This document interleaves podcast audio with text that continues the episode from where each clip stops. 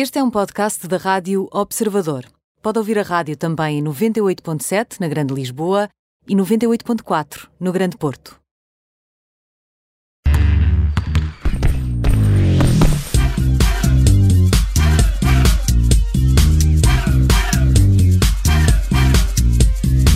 Temos connosco, como lhe disse há pouco, o personal trainer Eduardo Schultz. É dia de se deixar desculpas, começar a mexer-se, não é assim, Eduardo? Bem-vindo. Hoje e sempre. Hoje e sempre, não é só hoje. Olá, boa tarde. Boa tarde, Aníbal. Eduardo, já estamos no, no horário de inverno, a mudança de hora é também aqui motivo para a nossa conversa, porque hoje queremos saber qual é a melhor altura do dia para treinar.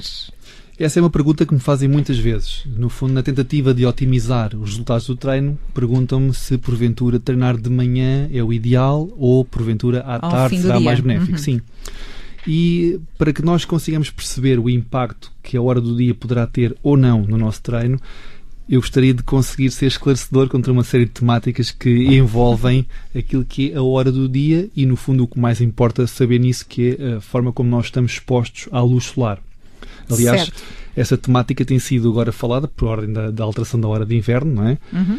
Inclusive, a própria União Europeia está a tentar uniformizar a hora nos, nos países por completo e, portanto, ser uma hora única. Estão aqui critérios em causa económicos, energéticos, mas, sobretudo, e tem sido mais problemático de resolver, é o impacto que isso terá na nossa saúde, na saúde pública, porque hum, diferentes horários gera diferentes exposições solares que, porventura, têm interferência na qualidade do nosso sono. E o sono tem aqui um papel preponderante na parte hormonal. E daí esta, esta implicação toda com o horário de inverno. Basicamente é como o jet lag pobre. Não viaja, Muito a, bom, a pessoa, adorei. a pessoa não viaja, mas sendo a diferença na mesma. No Pronto. fundo não é negligencial, é uma brincadeira à parte, mas sim, essa hora faz muita diferença precisamente a nível hormonal.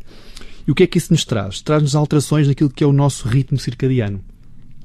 Ritmo circadiano, o que é que isto quer dizer? É, Circadiano, a palavra em si, é cerca de um dia. E, no fundo, é nós observarmos como é que vários fatores do nosso corpo variam ao longo desse mesmo dia. No fundo, é como o nosso relógio biológico, que é um processo gerido pelo cérebro e cujo fator mais importante, como eu disse há pouco, é de facto a luz solar. A forma como o cérebro percepciona a luz solar faz com que possa gerir os processos de sono ou de vigília, portanto, estarmos mais sonolentos ou mais ativos.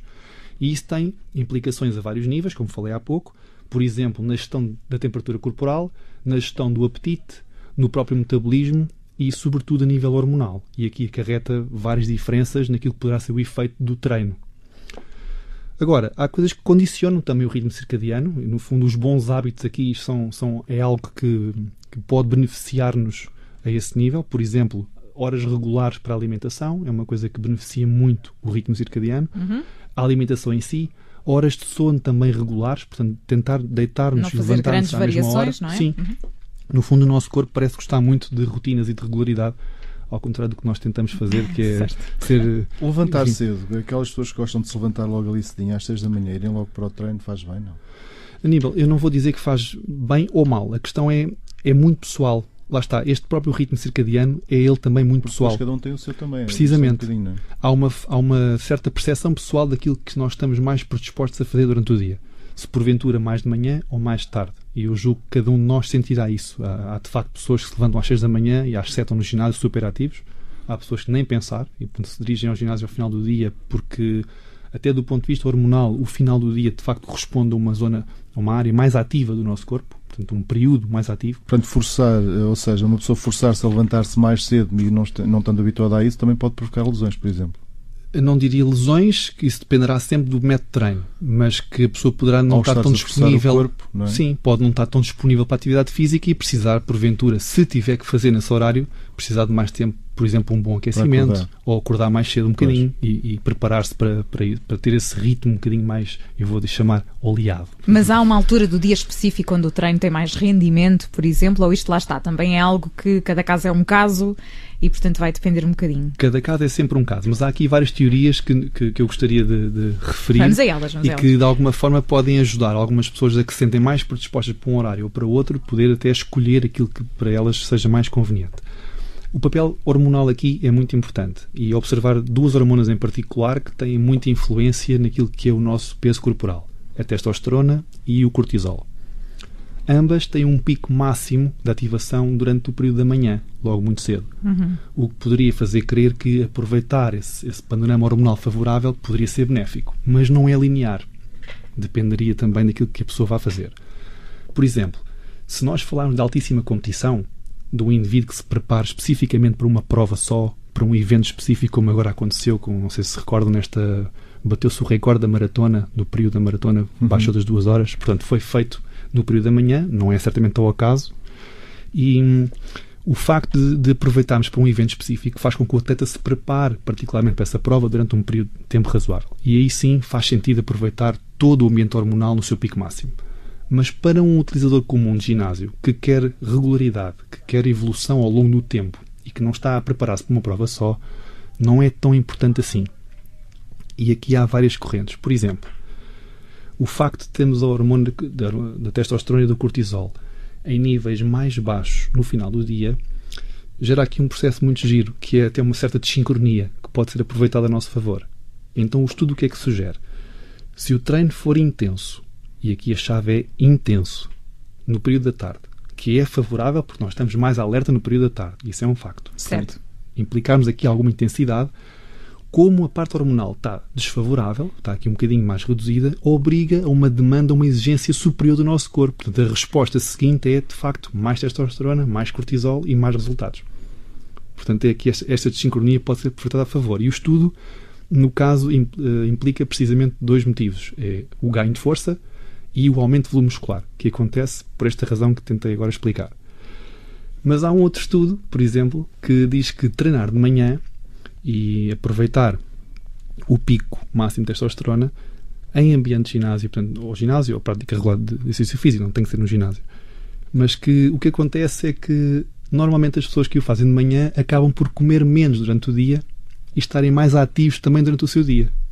Então, aqui a relação entre aquilo que consomem energia e aquilo que gastam por estarem mais ativos é favorável para a perda de peso. Por acaso isso é verdade. Portanto, Cada vez que vou ao ginásio de manhã sinto menos apetite ao longo do dia. Lá Portanto, está. Se, se por um lado há fases do dia mais despertos, mais alerta, ainda que do ponto de vista hormonal um bocadinho mais desfavorável e há benefícios, também os poderá haver aproveitando a parte da manhã, sendo que, como disse o estudo, que a pessoa de facto come menos e está mais preparada, mais ativa no seu dia a dia. Portanto, há aqui uma relação de ambivalência entre o, o de manhã e o à tarde. Como o Aníbal disse há pouco, é de facto muito pessoal. Lá está. Se calhar o ideal é criar essas rotinas da alimentação, do sono, que é muito importante, e depois eh, ver aquilo que é mais confortável para cada, para cada pessoa, não é? Há quem se sinta melhor de manhã, há quem se sinta melhor ao, ao final do Aquilo dia. que nós falamos agora, Ana, que tu referizaste, a regularidade. A regularidade dita consistência e a consistência é que dita resultados. Efetivamente é sempre assim. E por isso, em resumo, e, e se calhar alguns, alguns ouvintes vão ficar tristes porque na verdade não, Não demos aqui há grande- uma dar aqui resposta. uma hora certa. Isso, não, há- não há a hora certa, não, Não, há é aquele, não, é, não é a uma da tarde. Pronto. Exato. Eh, e pegando nisso, Aníbal, há aqui um fenómeno muito engraçado. As pessoas tendem a gostar muito de receitas. Pois.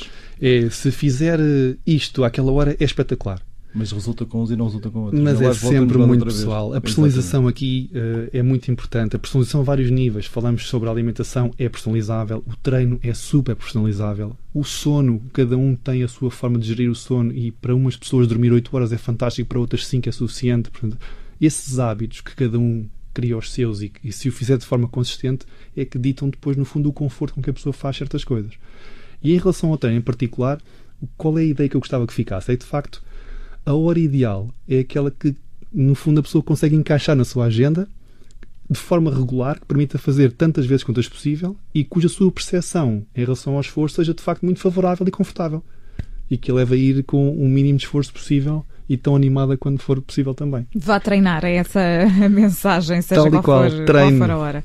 O Eduardo Schultz é personal trainer, junta-se a nós sempre neste dia da semana. Até para a semana, Eduardo. Obrigada. Bons treinos. Obrigado aos dois e boa semana, bons treinos.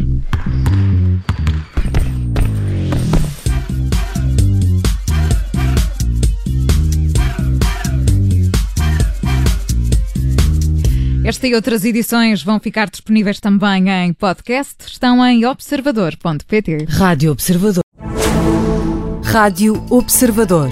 Ouça este e outros conteúdos em observador.pt/barra rádio e subscreva os nossos podcasts.